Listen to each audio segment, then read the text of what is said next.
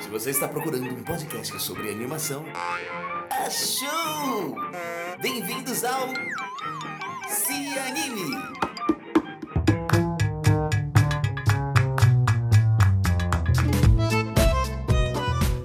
Senhoras e senhores, queridos e queridas ouvintes do podcast Se Anime, o podcast de animação do Cosmonerd, está começando mais um episódio. Então, se você gosta de animação, chegou até o nosso podcast, hoje nós vamos falar de vinha de animação, é claro. Eu sou o Vinícius Augusto Bozo, roteirista, produtor e um apaixonado pela arte da animação, e hoje eu recebo o designer 3D e animador Lamek Félix de Fortaleza, do Ceará para o mundo. A gente vai falar já já sobre isso. Lamek é um cara que ganhou o mundo e nós vamos falar sobre isso. Vamos falar sobre muita animação na publicidade, como esse mercado também absorve a animação brasileira. Lamek Félix, seja muito bem-vindo ao Cianime. Tudo bom com você? E aí, cara, tudo bom? Obrigado aí pelo convite. É, é uma honra estar aqui nesse podcast local, cara. Pô, é muito massa ter alguém fomentando isso aqui em Fortaleza. É, pô, obrigado. Imagina, cara. Imagina. Você já estava na nossa lista de seletos do Ceará para ser convidado há algum tempo. Mas o, a gente foi convidando algumas pessoas de fora do Ceará. E de repente eu, eu vi que a gente já tinha quatro episódios com gente de fora do Ceará. Eu falei, não, peraí, eu tenho que acertar isso aqui. Então você já é o segundo do Ceará morando aqui, né? E cearense no nosso podcast Se Anime. Lamek, para começar, a gente tava aí falando nos bastidores dessa polêmica sobre a definição da tua profissão ou da tua função. Você se define lá no teu site, para os teus clientes, para os teus trabalhos, é designer 3D e animador. Por que esses nomes e qual que é a polêmica que gira nessa, nessa definição? É, existe, existe uma brincadeira recorrente no, no nosso meio que é, tem, um, tem uma galera que se define como motion designer e tem outra galera que, define, que se define como animador. É, e eu acho que eu, eu para ficar pairando entre os dois mundos, eu acabei colocando 3D designer e animador. É, porque muita gente não conhece ainda os limites ali da, da função motion designer, né? Sim. É, eu, na real, sou um motion designer, eu sou um cara que anima e faz design também. É, mas Tá vendo? Já tá começando a ficar confuso já. então, tipo, é, tem muita. Ah, mas se eu sou anime, eu sou motion designer, então. Mas eu gosto de me chamar de, de motion designer, eu sou só motion, eu sou só design, então. Tem muita essa brincadeira assim no meio que ninguém sabe o que, é que a gente tá fazendo da vida ainda. É, é eu acho que esse é o, é o, é o mal das profissões é, contemporâneas. Quando eu digo contemporânea, que surgiu na contemporaneidade, né? A gente não consegue definir muito bem. Acho que vão definir daqui a uns 30 anos, quem for é, fazer a revisão histórica da animação ou, ou, ou analisar, fala, rapaz, olha, é motion, não é design, é isso, é aquilo. É, enfim. Mas eu acho legal a palavra design porque tem a ver com pensar soluções, né? Na raiz do que é design. Então, meio que você faz isso dentro do 3D, né? Isso, é, normalmente eu, eu gostei de deixar esse, esse nome de designer lá, depois de alguns feedbacks até de donos de estúdio também, porque normalmente eu, quando a gente se vendia, quando eu me vendia como motion designer, sempre estava muito relacionado à galera do 2D, entendeu? De a galera que manja de After Effects. Foco, assim, o foco é mais 3D voltado para design e animação voltada para design também. Então, é, como se diz, eu achei importante deixar isso lá para a galera entender que, olha, é, eu, eu, sou um design 3D e não um cara do After. Assim, Entendi. É, uma, é uma maneira de a gente tentar definir. Bom, para quem não conhece o Lamec, eu conheci o Lamec por ouvir falar. Foi assim que eu conheci, até conversar com ele pessoalmente muito depois. Porque eu trabalhei com uma editora que é cunhada, né? Tua, Isso, Keltriane. É, é, inclusive, outro dia eu encontrei a Keltriane e eu acho que era a irmã dela, porque a Keltriane tem a irmã gêmea, que é a esposa do Lamec. E eu fiquei olhando pra menina, é. E eu fiquei assim, poxa, a Keltriane não vai falar comigo mesmo. Eu realmente. Mas na verdade a irmã dela não me conhece. Eu só conheço é. a Keltriane. E a Keltriane sempre falou muito bem do Lamec, enchia a bola dele profissionalmente falando. Eu falei, rapaz, um dia a gente vai trabalhar junto. Ainda não deu certo, um job valendo, mas a gente tá sempre se comunicando. Mas eu queria que você falasse, Lamec, como é que você construiu a tua carreira? Como é que você entrou no mercado da animação?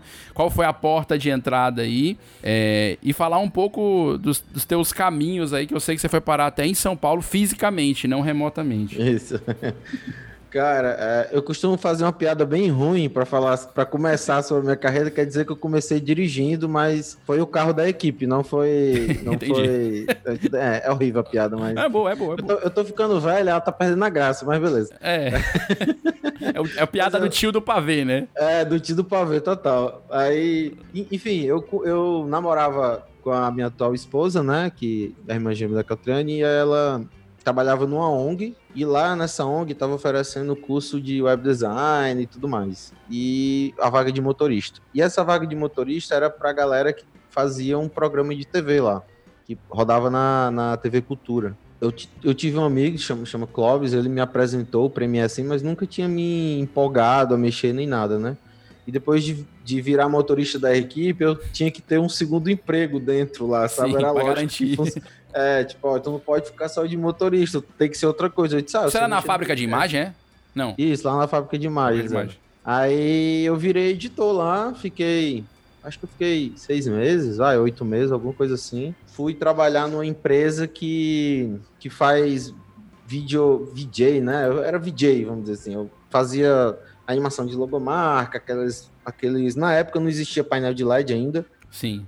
Eram os vídeos que os é. caras botavam no telão com a música, Isso, né? Isso, é, nos shows e tudo mais, né? E aí eu acho que eu fiquei, sei lá, um ano lá. Foi bem engraçado até a, saída dessa empresa, que o, o, dono de uma outra produtora ligou para mim me ofereceu assim, tipo assim, o dobro do salário. Eu cheguei para esse dono da empresa, olha, eu tô saindo e tal. disse, ah, pode ir lá, beleza. Eu disse, tá bom, pedi demissão e segunda-feira comecei na outra empresa, né? É, na segunda-feira, meu antigo chefe me liga, cadê tu não vem trabalhar não? Eu disse, pô, tu me mandou embora, cara. Tu disse que vai lá, né? Eu, disse, eu fui. e, aí, e aí eu acho que eu conto como. Acho que conto como audiovisual quando eu comecei lá nessa empresa, que foi a Terra Filmes. Uhum. É, lá eu acho que eu comecei, vamos dizer assim, a trabalhar voltado especificamente para publicidade, né? Eu também editava um programa de TV lá que se chama Sempre Bem. Eu acho que ainda tá rodando ainda. Tá, da Pag Menos, né? Isso, da Pag Menos. E eu editei, eu trabalhei lá, fiz campanha política e tudo mais, Beat Park, enfim, todos os clientes é, menos também. Isso como né? montador, como editor? É, Ou já cara, fazendo animação? Não, não é, eu já trabalhava com After também e já, tipo assim, começava a engatear no 3D, assim. É, por que que em Fortaleza tem, tem essa diferença de você não poder ser um cara muito especialista, né? Sim. Então, quando você está começando no mercado, você tem que saber a a bagaça toda mesmo, entendeu? Desde eu fazia desde a edição do material da, do programa, por exemplo, com as cartelas e tudo mais, tinha que fechar, cara. Então era a escola antigamente era mais ou menos assim, tu tinha que fazer o que caía, né? Começo ao fim. Isso. Manjar um pouquinho é... de áudio, tinha que isso, saber nivelar. Também, nivelar áudio, isso era bem, era era o generalismo puro ali, vamos dizer, né? Sim. Aí fiz campanha política. Com 15 dias que eu cheguei lá, o cara mandou pra campanha política lá em Aracati. É... Mas, teu, mas teu início foi, uma, foi um no limite, foi... viu, bicho? já foi na voadora, já. Aí ainda trabalhei em outra campanha em 2010, se eu não me engano. Acho que foi Taça Tiresite, se não me falha a memória. E depois da campanha eu saí de lá e aí, cara, eu comecei uma fase meio cigana da minha vida profissional, porque quando eu saí de lá eu queria aprender um, de tudo um pouco, assim. E aí eu vaguei por várias agências em Fortaleza, contando de cabeça com umas três ou quatro. Trabalhei em duas, em, em duas TV, em duas TV também. Não, em uma TV, perdão, a TV Record, a TV Cidade, né? Que, uhum. é, que é Record aqui em Fortaleza. Record aqui, isso. Cara, abri um estúdio com um amigo, o estúdio não deu muito certo, a gente fechou. A gente tomou uns calotezão federal. aí eu voltei para essa TV de novo, e aí depois que eu depois que eu saí da TV, na real, depois que eu saí da TV, não, me deu a vontade imensa assim de, de sair da TV, eu me sentia meio meio bloqueado, vamos dizer assim. Não por, culpa, não por culpa da TV, porque eles têm as demandas deles, né? A gente não uhum. tem que estar tá julgando isso. Mas que eu queria fazer coisa nova, eu queria, eu queria dar vida às minhas criações, né? E lá eu não fazia isso, né? Eu fazia mais coisa promocional e tudo mais. E aí me veio a ideia de ser frila, que foi, foi uma ideia boa. Hoje eu sou agradecido, mas Foi meio doido na época. Eu- depois que eu virei frila, que foi, foi um. Eu até documentei isso, foi, uma- foi um passo meio doido que eu fiz. Eu meti o louco, assim, eu não tinha, não tinha dinheiro guardado, não tinha porcaria. Só saiu. Só saiu. Eu disse, eu vou sair, vou virar frila. E aí, quando eu saí, foi até engraçado, assim, quando eu saí, eu fui olhar meu portfólio, cara, e, e meu portfólio era tão ruim que até eu achava ruim, entendeu? eu, disse, cara, eu disse, cara, não vou ganhar nada com isso aqui, eu tô. me lasquei. E eu coloquei na minha cabeça que eu ia fazer um vídeo por mês, assim. É, foi assim que surgiu o meu projeto pessoal. Que eu ia fazer um vídeo por mês que eu me sentisse, eu sentisse orgulho de colocar no meu portfólio, né? Depois de um ano, eu teria um, um demo reel, né? É, legal para apresentar para os produtores para sair da pindaíba. e aí eu, eu fiz essa. Comecei a fazer curso voltado para design, que eu não sabia nada, assim, tipo, era o apertadorzão de botão mesmo. Era o cara que o, o diretor sentava do meu lado, eu sabia fazer o que, o que ele pedisse, assim, no After no, no Final Cut na época, né? Mas criar mesmo, eu não sabia. Não sabia nem que era um grid, um teoria das cores, essas coisas, eu não sabia nada. Comecei a estudar sobre. E aí meu, meu serviço de editor foi se transformando no cara do design, entendeu? Então, Uhum. depois que eu finalizei esse projeto assim de 12 vídeos em, em um ano, é, eu comecei a pegar coisa mais voltada para design do que para edição em, fi, Sim. em si, né? E, cara, foi, foi mais ou menos isso, assim. Tô de freela até hoje, tem quatro anos, faz quatro anos que eu, que eu saí de freela. É, no meio desse, desse, desse projeto, um, a Record me chamou lá em São Paulo. Na real, não foi a Record, foi uma produtora contratada Uhum. pela Record, né? Eu trabalhei naquele reality show A Fazenda. Sim. Eu fazia. Mas trabalhando, não estando É. no elenco, né? Que fique não, claro. Não, não, não. então eu fazia aqueles, aquelas letrinhas que passavam embaixo ali, então al- alguma arte que aparecia no programa. Eu trabalhava na parte da noite, tinha a Lilian que trabalhava de dia, né? Cara, eu fui para São Paulo para fazer esse trabalho, ficar três meses lá, um contrato de três meses, e depois desse contrato eu acabei emendando outro contrato, e outro contrato, e outro freela, e outro freela, e no final, que passar três meses, eu passei quase dois anos lá. Até trabalhei na Band também um tempo, fiz vários freelas locais, assim, em, em alguns estúdios lá. E antes de vir embora para Fortaleza, eu fiz a campanha política do Ciro Gomes lá. E aí, depois disso, eu vim embora. Tô aqui. De volta pra terra, Volta literalmente. pra terrinha. Mas continuou no Frila, né? Isso. É, eu, cara, é, eu, eu, eu, eu sei lá, eu, eu brinco com a galera assim que, que é mais próxima, dizendo que eu largaria se algum estúdio que eu gosto muito assim me chamasse, né? Mas a vida de freela é corrida, sabe? A gente tem.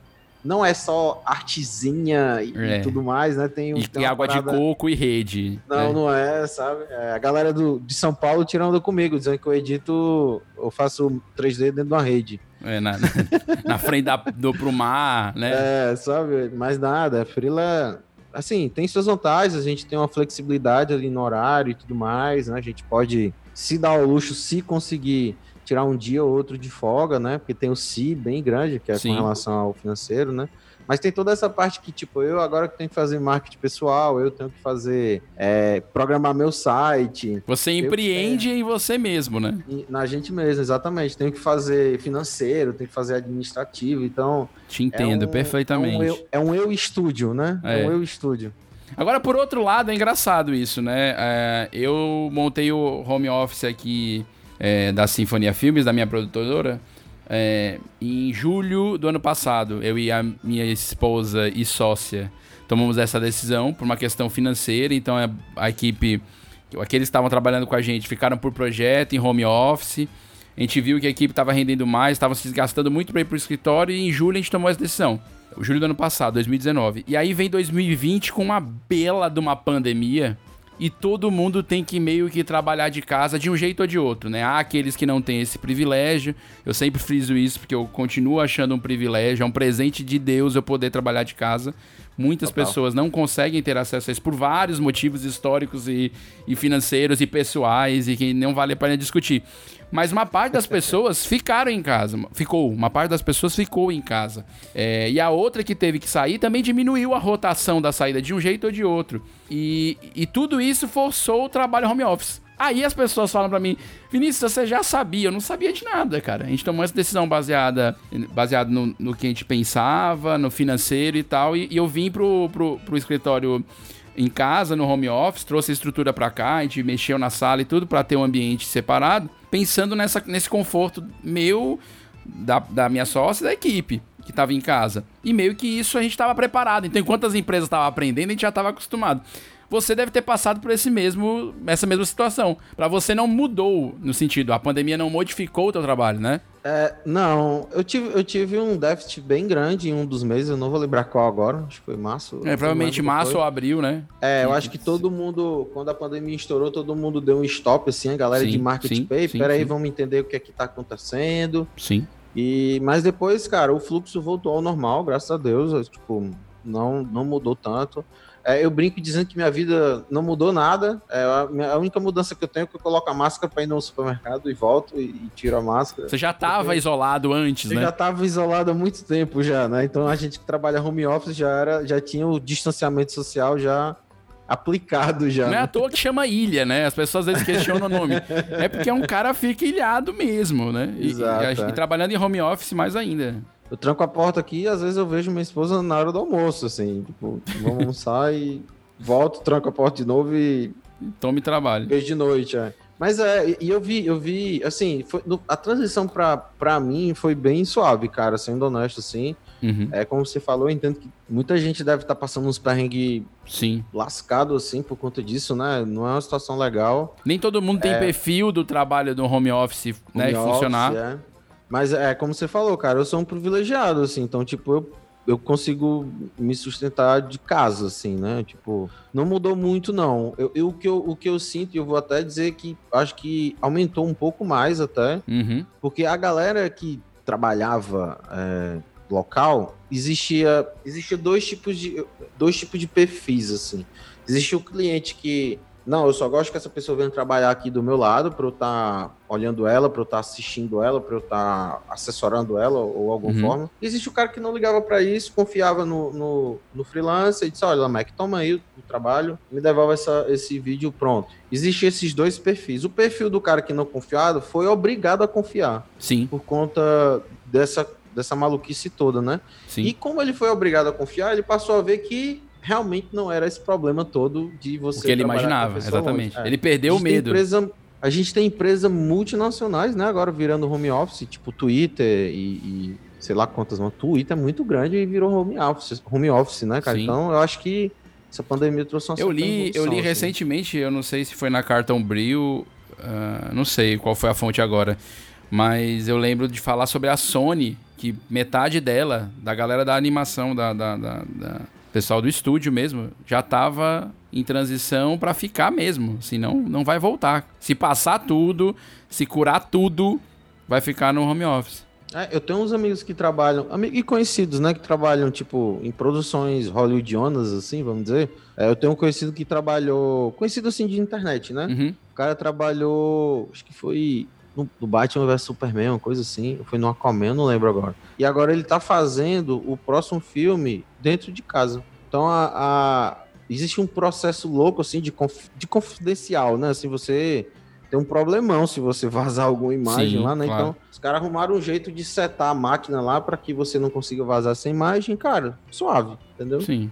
É, tá em casa trabalhando lindamente lá. É. Eu queria que a gente entrasse num assunto, que é um dos assuntos que eu quero abordar contigo, aproveitar a tua visita aqui no Se Anime, que é essa relação de animação e publicidade, que é onde a tua carreira deslanchou mais e onde você aplicou mais, né? É, a gente tem recebido vários convidados aqui e acaba que a gente direciona muito para o mercado de animação, ou cinematográfico, ou de curtas, ou de televisão streaming que tem evoluído muito nas suas várias vertentes aí. Mas eu não tinha falado com ninguém sobre publicidade e não só por trabalhar nessa área, eu sei que é uma área que demanda muito da animação e tem demandado mais. Eu acho que você acompanhou isso.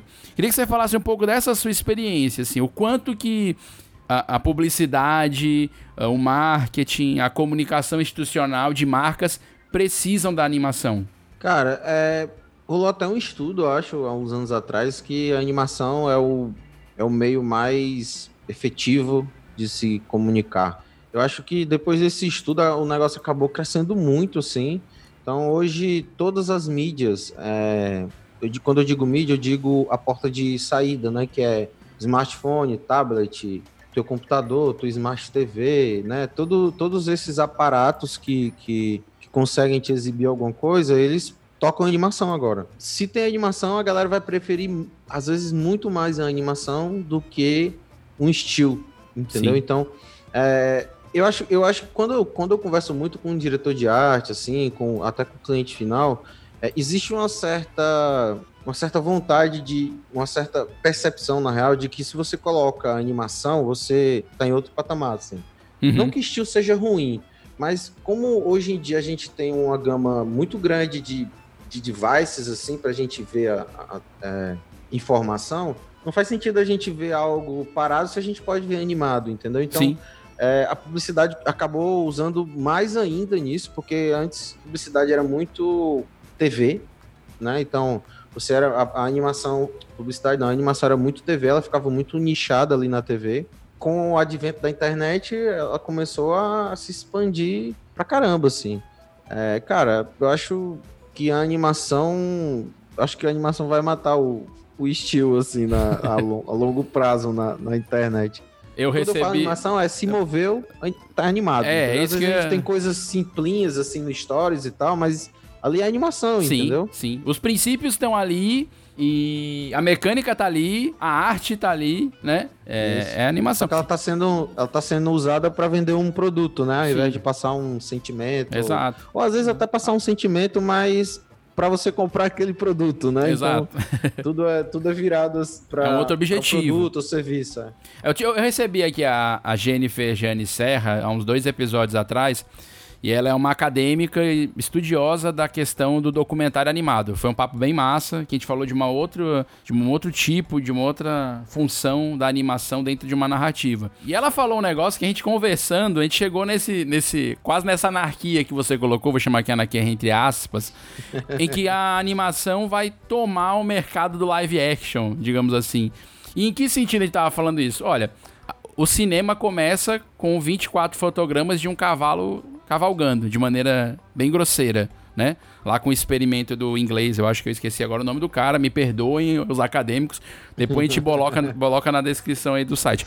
Mas o que importa é que o cinema começa do ponto de vista de animação. Em que sentido? Que eu tenho 24 fotos que sobrepostas, aliás, justapostas, seguida a X velocidade, me dá a sensação de movimento. Sob esse ponto de vista, até filme é animação, entendeu?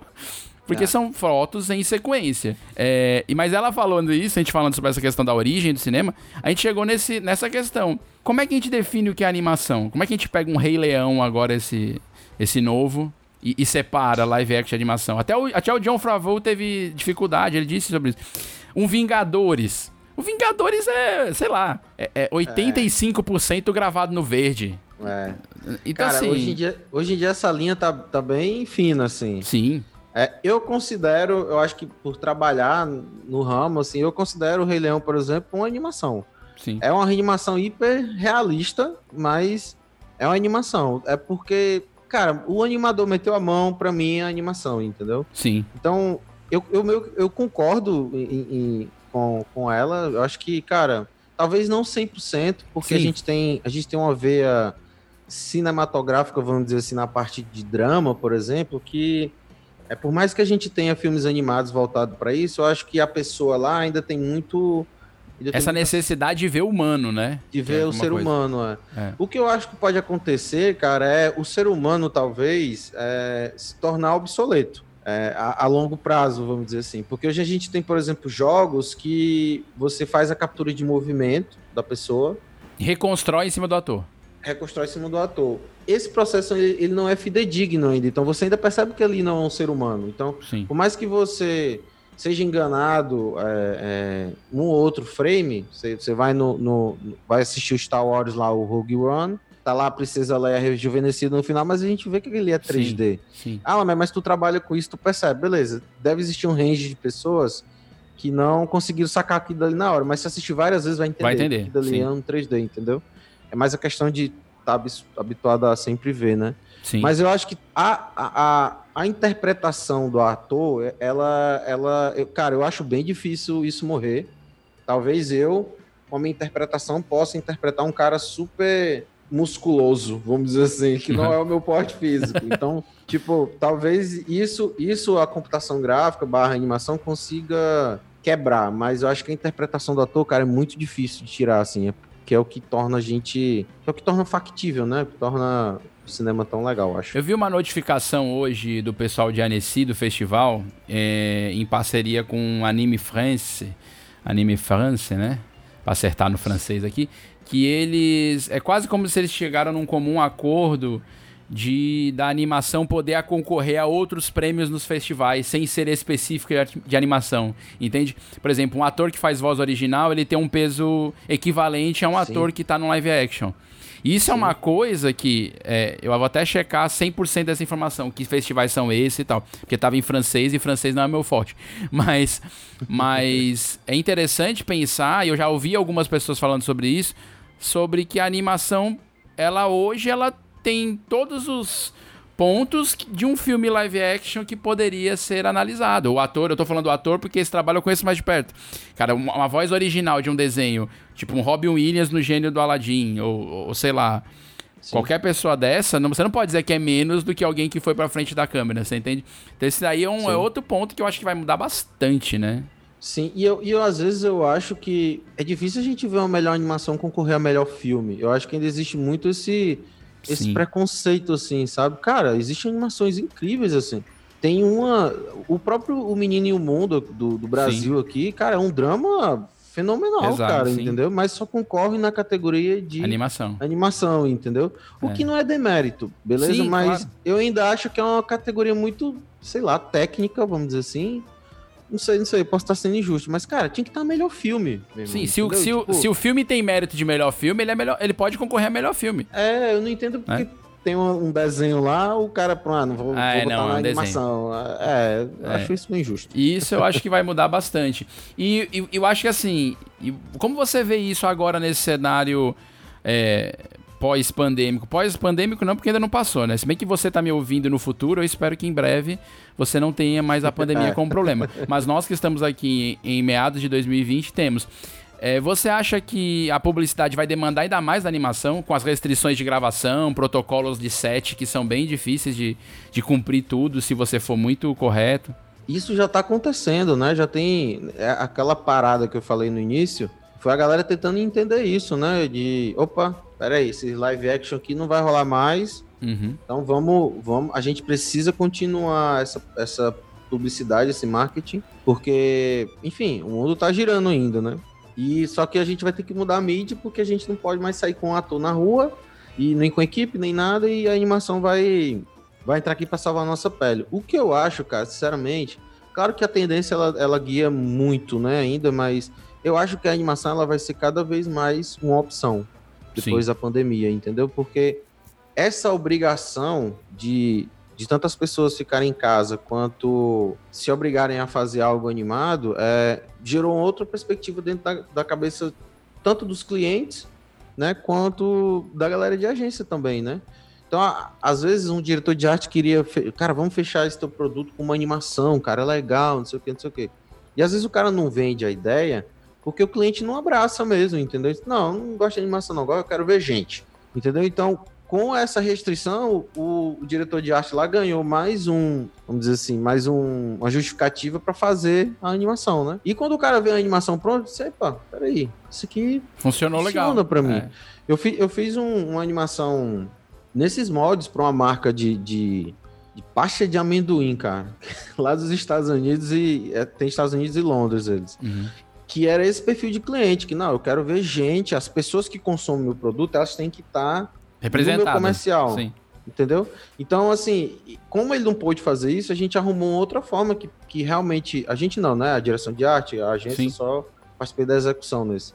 Então, a galera lá pensou o quê? Vamos, vamos atingir o teu público através de outro de outro ciclo, entendeu? De outro espiral. Só vamos pegar ele pelo pela, pela vibe, vamos pegar ele pelo, pela cor, vamos pegar ele pelo, pelo movimento, animação, né? né? Movimento. Então, isso tudo, isso tudo ajudou esse esse cenário ajudou a colocar na cabeça desse cliente especificamente que, pô, esse negócio de animação aí vai me ajudar muito lá na frente, entendeu? E ainda tem o lance do custo, porque dependendo da animação, ela sai mais barato do que um live action, por exemplo. Sim. Então a galera, acho que a média e pequena também estão bem de olho nisso, né? Sim.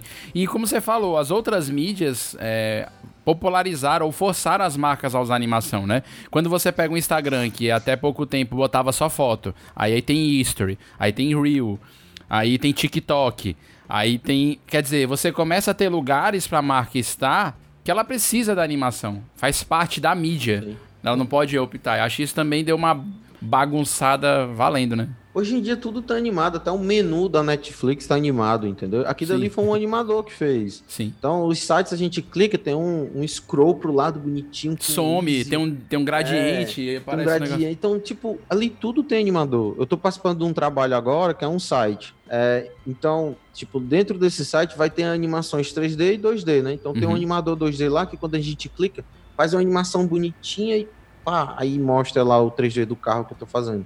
Então, tipo, a animação tá envolvida agora em todas as mídias, né? Eu acho Sim. que o nome dessa galera que faz é o UX. É, que é, é o de, de, experiência do usuário, né? Traduzindo para português, né? É. Que então, é o então, cara tipo, que avalia cara... esse movimento e como ele pode aplicar melhor para o usuário ter a experiência completa, boa. Exato. Então, cara, animação tá em tudo e agora, o Lamek, eu vou aqui parafrasear meu amigo Haroldo Guimarães no, no Cine Hollywood 2, que ele fala: é 3D ou 4D? É 4D? É 3D? É 4D é 3D? Acho muito bom aquilo no Cine Hollywood.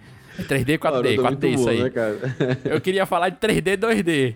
Que assim, você teve essa, esse início no Motion 2D, ainda utiliza, e aí você vai migrando para o 3D. Como você fez esse processo de aprendizagem, né? Que, que eu vejo que viu o teu esforço nesses anos acompanhando teus, tuas postagens. Como é que você vê essa transição do cara que começa a trabalhar com 2D e quer atingir o 3D? E como usar as duas juntas, que eu acho que hoje, certamente, pelo que eu vejo do teu trabalho, você usa as duas técnicas, né? Sim, sim. É o After faz parte do meu flow ainda, pesado, né?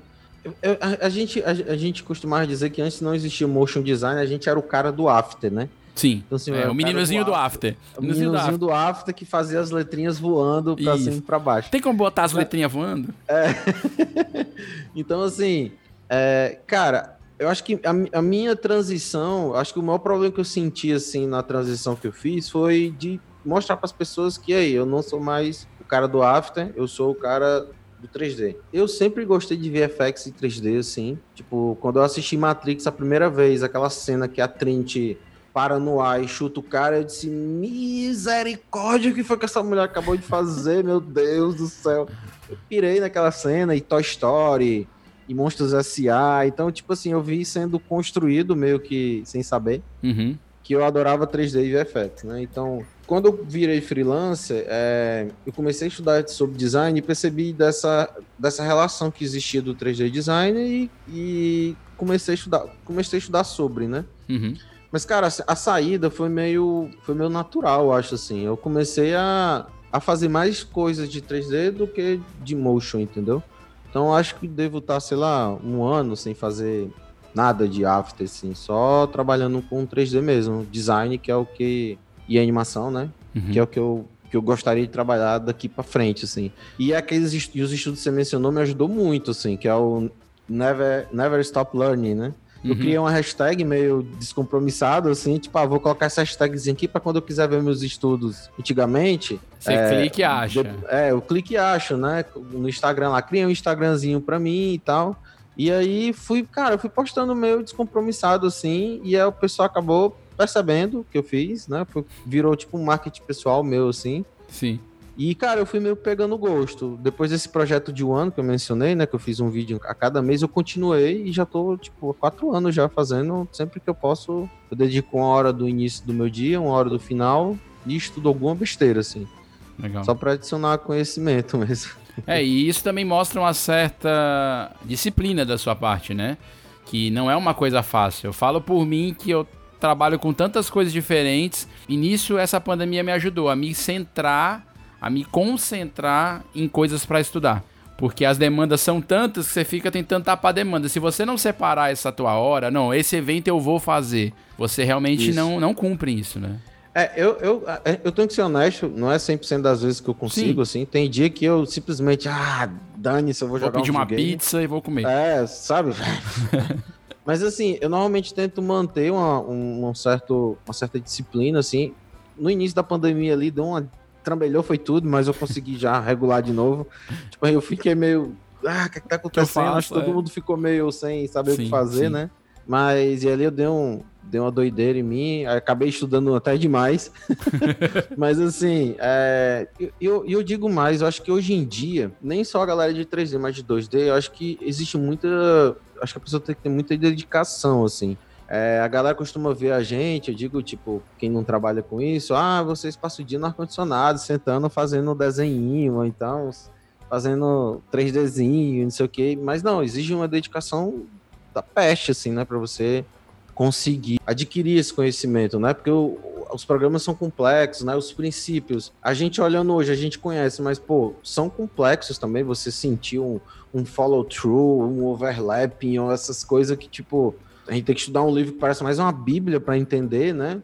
E, cara, é, exige dedicação, assim. Recentemente eu tive a experiência de, tipo, esse, esse estudo me trouxe trabalho, isso não posso negar, tipo, foi esse estudo que, esse estudo que me fez eu trabalhar para estúdios fora e tudo mais. Tipo, foi minha porta de entrada, né? Eu brinco dizendo que o estudo é a porta de entrada, mas depois da porta vem voadora, meu irmão. Então, é, é, é bom você estar tá menos preparado com o estudo ali para essa voadora, né? Aí eu, que, eu, queria até que você falasse um pouco desses trabalhos. É, eu acho muito legal quando a gente consegue, e eu tô achando cada vez isso mais legal ainda, inclusive no meu trabalho como roteirista, que é o trabalho que eu que é meu trabalho 1, minha função 1, que é você conseguir trabalhar remotamente, independente da pandemia ou não. É, você trabalhou para galera de Los Angeles, Berlim, Barcelona, Tel Aviv em Israel. Como é que você chegou até isso? Como é que na prática funciona esse teu networking aí? E como é a tua, a tua workflow de trabalho, assim? Como é que é a tua rotina? Como é que você recebe esses briefings? Cara, é, a, o meu network foi formado pela internet, cara. Principalmente pelo LinkedIn e Facebook. Então, e depois Instagram.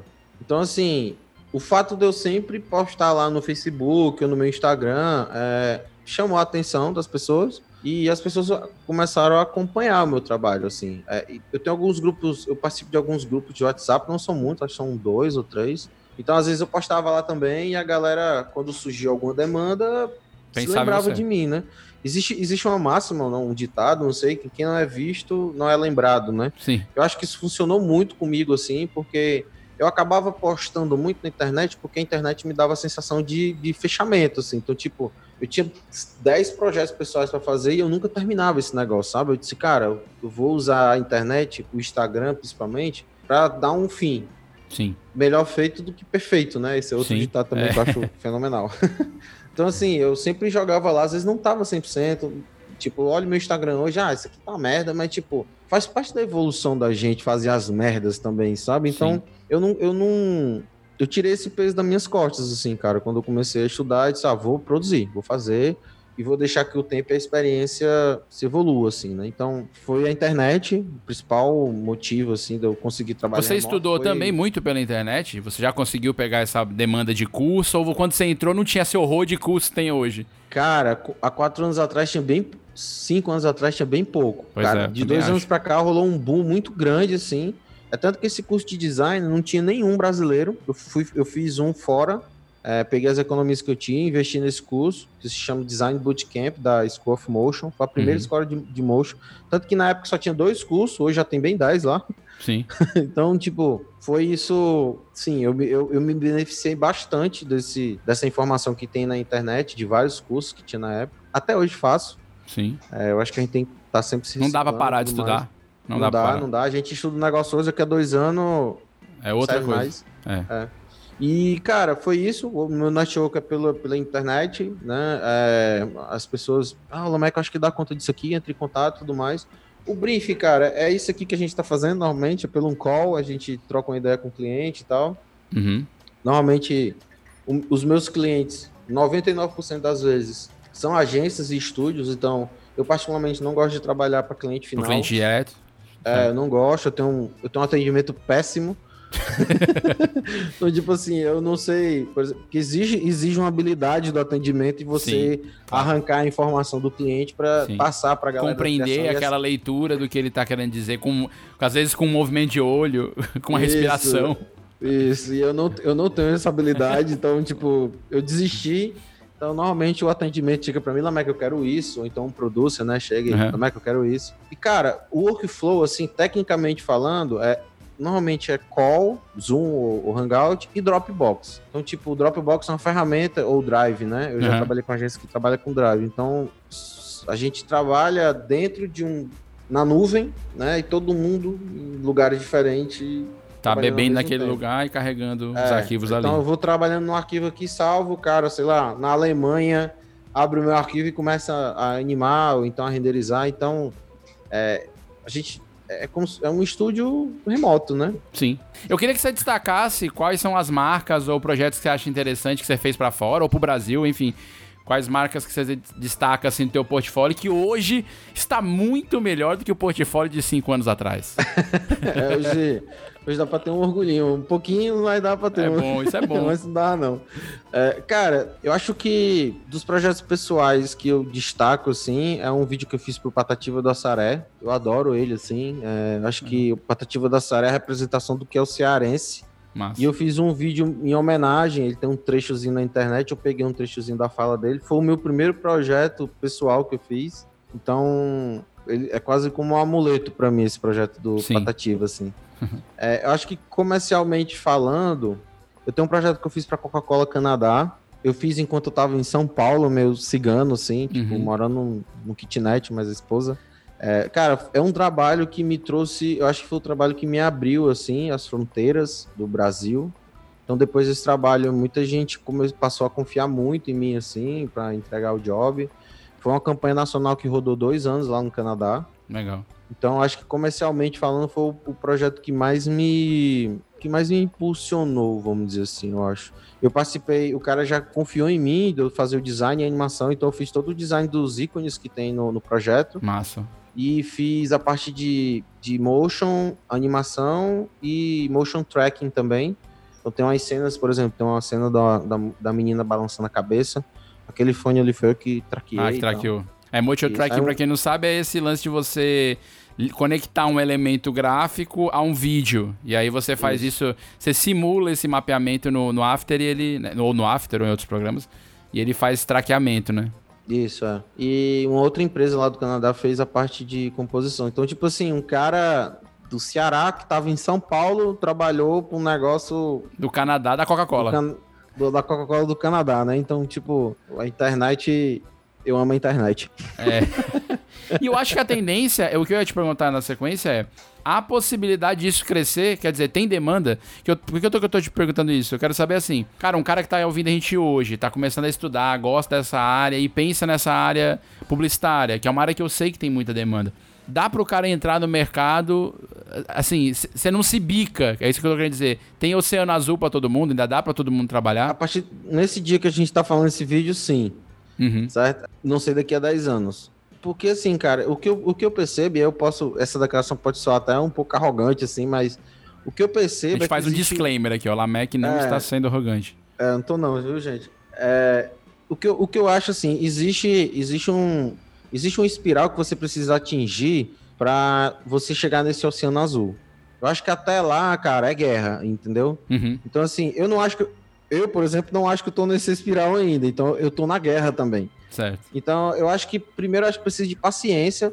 A demanda para profissionais bons e digo mais responsáveis uhum. é muito grande, porque às vezes não adianta ser só bom. Eu, por exemplo, eu prefiro contratar um cara mediano e responsável do que o próximo é o Leonardo da Vinci me deixar na mão, entendeu? Sim. Então o cara sim. pode ser o cara mais foda do mundo, assim. E isso é muito valorizado lá fora. Eu acho que você deve sentir muito. isso, né? Os muito, trabalhos muito. gringos, eles, eles gostam do cara que trabalha bem no sentido de responsabilidade, saber isso. se portar numa reunião e tal. Do Paciência. que um cara muito artista, que tem um trabalho isso. excelente, mas que não falta, que não vem, que não atende, né? Esse, esse artista vai acertar o alvo algumas vezes. Sim. Vai ficar bem conhecido, ele vai ganhar dinheiro, mas. É, é, ele não vai ter a constância. É, essa dificuldade de trabalhar com ele vai virar um problema no futuro, entendeu? Então, eu acho que se você é disposto, claro que é, não é também para você fazer as coisas de graça, né? Isso que eu tô querendo dizer, mas, tipo, para mim, um acordado não sai caro. Então, assim, se o cara acordou um negócio, tipo, eu tô fazendo um negócio aqui, que o cara disse, Mac, é, eu tenho uma demanda, a demanda ela é chata, então você vai passar o mês todo fazendo renda aqui de um produto, porque o cliente não sabe o que quer. Ok, custa tanto, te pago, Mac. Então é isso, ok.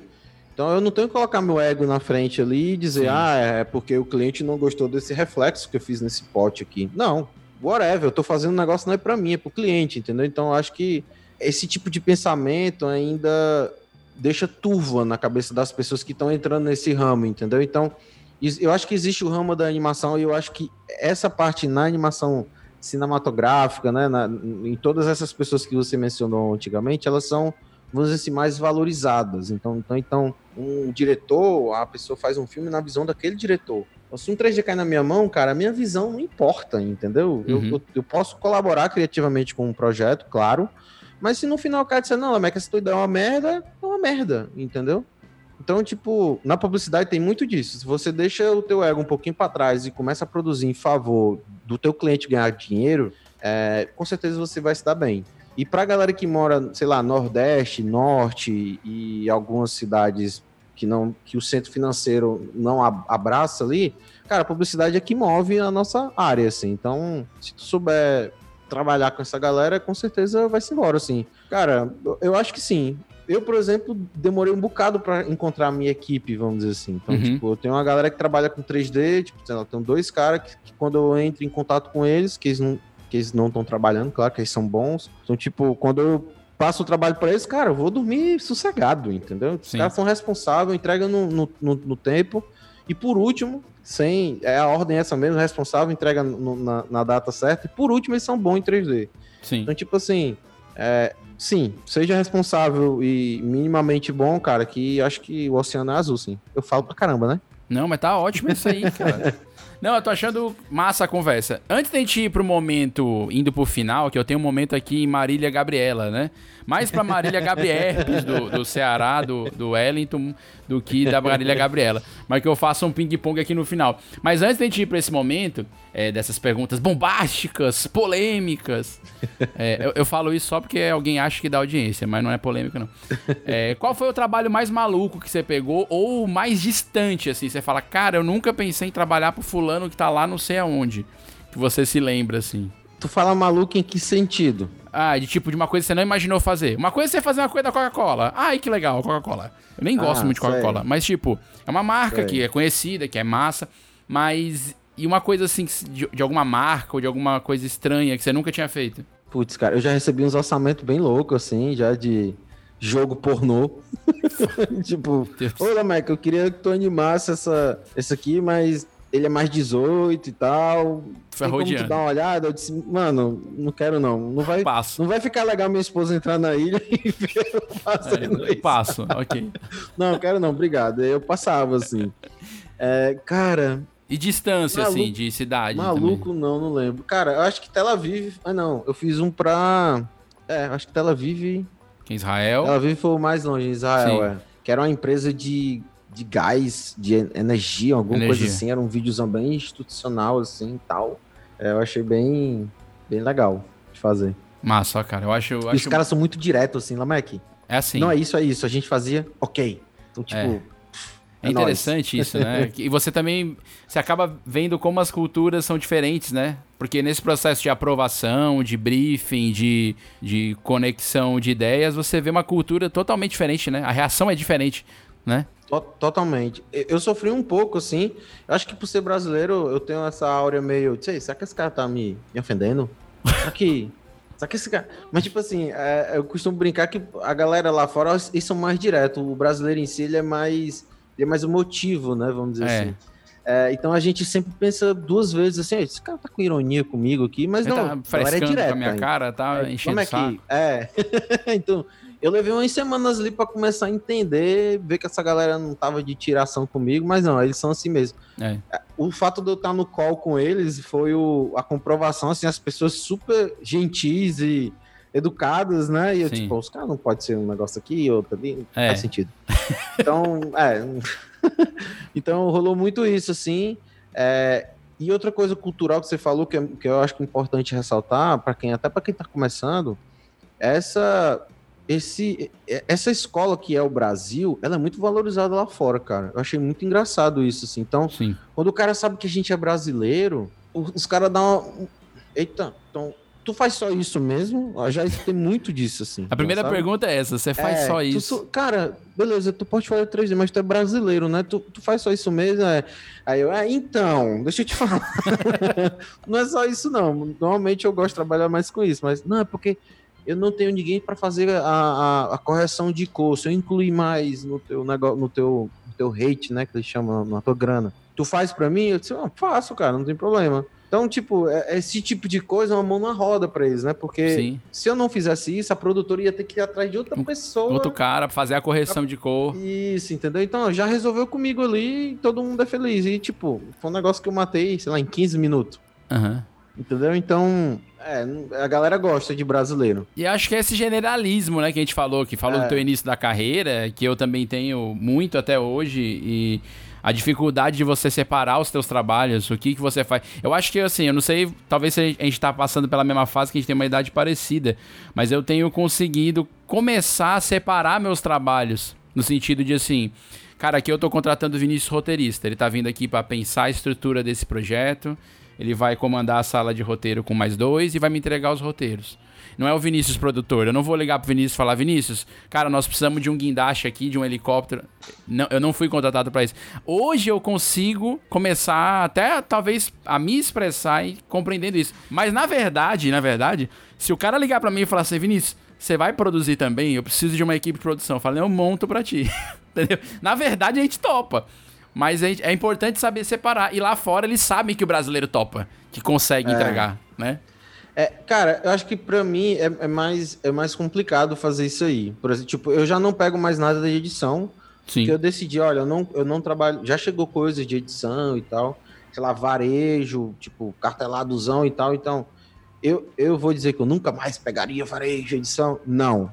Porque se é um negócio apertar, eu carrego até papelão nas costas, não tem problema não. Mas, tipo, eu evito pegar, porque não é o tipo de job que eu quero fazer no futuro. Mas, cara, é- eu normalmente faço isso. E aí, eu acabei usando meus skills de, de correção de cor, até de edição também, Sim. né, pra me ajudar no 3D. Sacou? Então, tipo, às vezes, sei lá, tô com vinheta que eu faço. O cara chegou pra mim, Lamek, faz uma vinheta aí. Cara, aque- aquele, aquele feeling de, de editor que, que eu trabalhei durante Do seis anos tempo do ajuda pra corte, né? isso, me ajuda pra caramba na construção desse negócio, entendeu? Então, às vezes o cara chega pra mim e só assim, "Mas eu não tenho nem roteiro, não. É, não tenho nada. É, então, faz aí. Então, quando eu digo roteiro, não é roteiro, não, cara, é storyboard no nosso caso, né? Desculpa. Sim. Então, eu não tenho storyboard, eu não tenho nada. Então, não, beleza, eu vou desenvolver aqui. E às vezes contrato um ilustrador pra fazer e tal. É bem difícil esse job na minha mão, na, nesse Sim. job nesse caso. Mas, Mais tipo, raro. eu consigo. É, é bem raro, né? Mas, tipo, eu consigo, por conta do meu background de editor e, e color correction lá, eu consigo colocar essas skills hoje no 3D. Então, quando eu faço um render em 3D de um produto, se eu não levar ele pro After Effects e dar um tapa lá, o cliente vai me demitir na mesma hora, porque o render sai feio pra caramba, entendeu? Então, acabou que as coisas se misturaram no meu caso, Sim. entendeu? Eu não consigo. Eu contrato o Lamec e eu tento usar o que eu sei pra fazer o melhor trabalho possível, assim.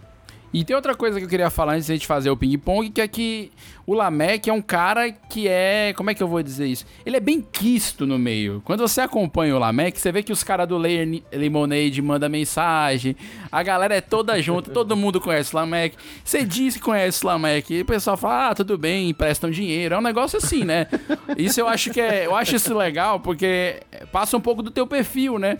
Assim, você tem uma boa conversa com a galera. Pelo menos que, você- que eu vejo nos fóruns, na hora que tem uma- um bate-papo, já tá lá, lá o Mame- Lamek falando piada, alguém tá lá, ah, não sei o que, fulano. É, Aproxima, né? É, eu, eu tento ser presente porque a rede social ali, os grupos e fóruns é, é o máximo de contato humano que a gente tem no dia, né? Vamos dizer Sim. assim. Então a gente trabalha home office, a gente tem que se interagir de alguma forma, assim. Tem até uma história engraçada que meu apelido por muito tempo foi treteiro. a galera me achava, o pessoal achava que era mal bravo. Foi bem engraçado isso, cara, essa desconstrução, sabe assim?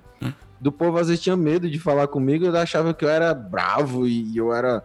Quando foi que você quebrou essa, essa, essa fama? Eu nem sei se eu quebrei ainda por completo, assim, não, sabe? Mas tem muita gente que hoje em dia sabe, me encontra às vezes no Animotion, que é um festival de motion que tem aqui no Brasil, e já umas 4, 5 pessoas disseram, pô, Mac, eu, eu tô tendo outra impressão de ti aqui. Eu achava que tu era um cara bravo, que chegava assim, bravo o quê? Na, numa, numa briga eu sou o primeiro a correr, cara. sabe? Então, foi bem, é uma curiosidade, assim, foi bem engraçado, assim. A galera me deu esse apelido, até hoje tipo, foi uma discussão de fora, discussão assim, de uma forma uhum. amigável, né? Ninguém Sim. ficou brigando nem nada, mas tipo, a gente no final a gente acabou concordando essa uhum. pessoa, né? Mas tipo, dessa dessa dessa discussão saiu esse apelido de treteiro assim. É. Mas não é não, cara. Se você tá querendo aprender essa área, você é um profissional da área, cara, pode seguir o Lamec aí, que é, a gente vai deixar as redes dele na descrição do episódio aqui, porque é, é legal de seguir, ver o desenvolvimento dele, e ele é um cara legal de perguntar, que eu já vi ele respondendo pessoa em fórum, como é que faz, isso aqui, tem como, e acho isso muito é. legal, porque quanto mais você ajuda, mais você é ajudado, né? Tem uma parada assim. cara, o mundo, o mundo dá voltas, né? Não adianta você ser um cara ruim, chato, otário, né? Que é o que a gente falou atrás. Não adianta a gente botar o ego na frente das coisas que o ego volta pra gente mesmo, né? É, é cara, eu, eu, gosto de ajudar. Eu fui um cara bastante ajudado, assim. Então, um, um cara chamado Felipe Seabra me ajudou muito, assim. Ele era um generalista aqui de Fortaleza, hoje ele é pastor. E, cara, esse cara teve uma importância muito grande, assim, na minha vida. E ele não quis nada em troca. Eu disse, não, Mac, passa pra frente aí. Essa vamos dizer assim, o legado, vai ajudando a galera aí e tal. E, cara, eu acho que o mundo dá voltas, né? Ele me é. ajudou, é. vou ajudar outra pessoa, ele, essa pessoa vai ajudar vai ajudar outra. outra. É isso acho mesmo. que a gente tem que espalhar o bem, né, cara? É isso aí. O mundo já vive numa doideira tão grande, se a gente ficar de ruindade, é mal paia. É isso aí. então vamos para o momento final do Se Anime de hoje. Momento ping-pong. Tem até vinheta que o Hildon, nosso editor, criou uma vinheta com os barulhos de ping-pong. Roda a vinheta aí, vai. Momento Hugo Royama.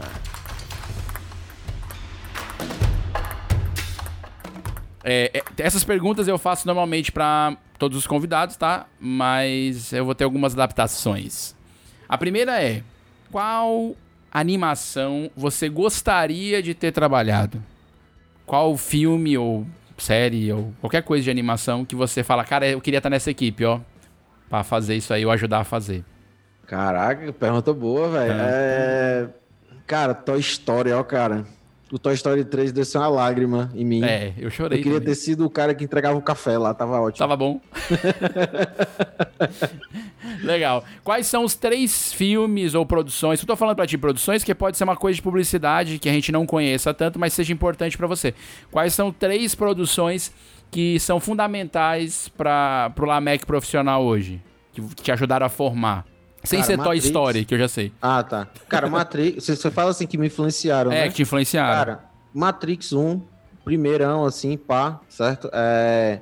Segundo, cara, a... as, acho que as animações da Pixar em geral, mas tipo, o Monstros S.A. foi algo que eu fiquei muito encantado, assim. É... Cara, terceira. Eu sou ruim disso, velho. Nossa. é...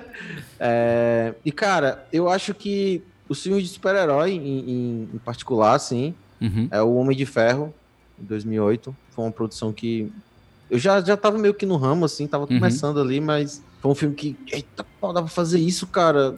tipo, que eu me amarrava em herói, então acho que esses três, assim, foi o que me influenciaram muito, assim. Legal.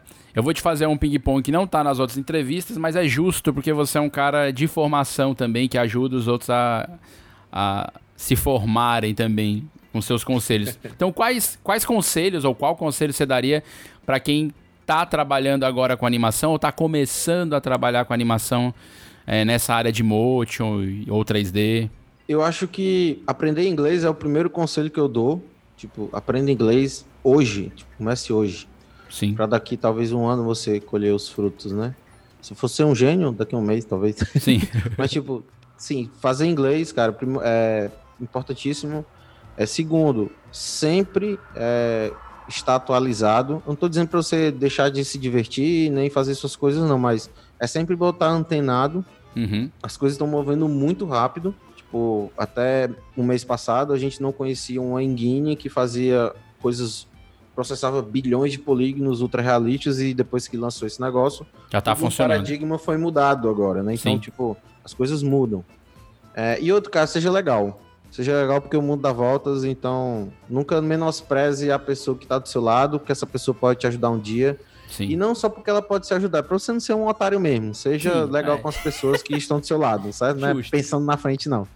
É, seja legal, cara, que talvez ela não, nunca represente nada pra você, mas ela pode representar algo pra outra pessoa, né? Então, Sim. seja legal, senão eu te dou um armlock. Pronto, perfeito. Que conselho sábio do Yoda. Pra terminar, a última do ping-pong é: Que mensagem o Lamek de hoje deixa para o Lamek do futuro? E aí, do futuro, pode ser qualquer Lamek do futuro, pode ser o que vai ouvir esse podcast daqui umas três semanas, sei lá. Cara, Lamek, eu espero que tu tenha. tu tenha melhorado tua alimentação. Boa. Eu espero de verdade, viu, cara? Que eu tô tentando aqui atrás, viu? Eu espero que você aí na frente tenha conseguido.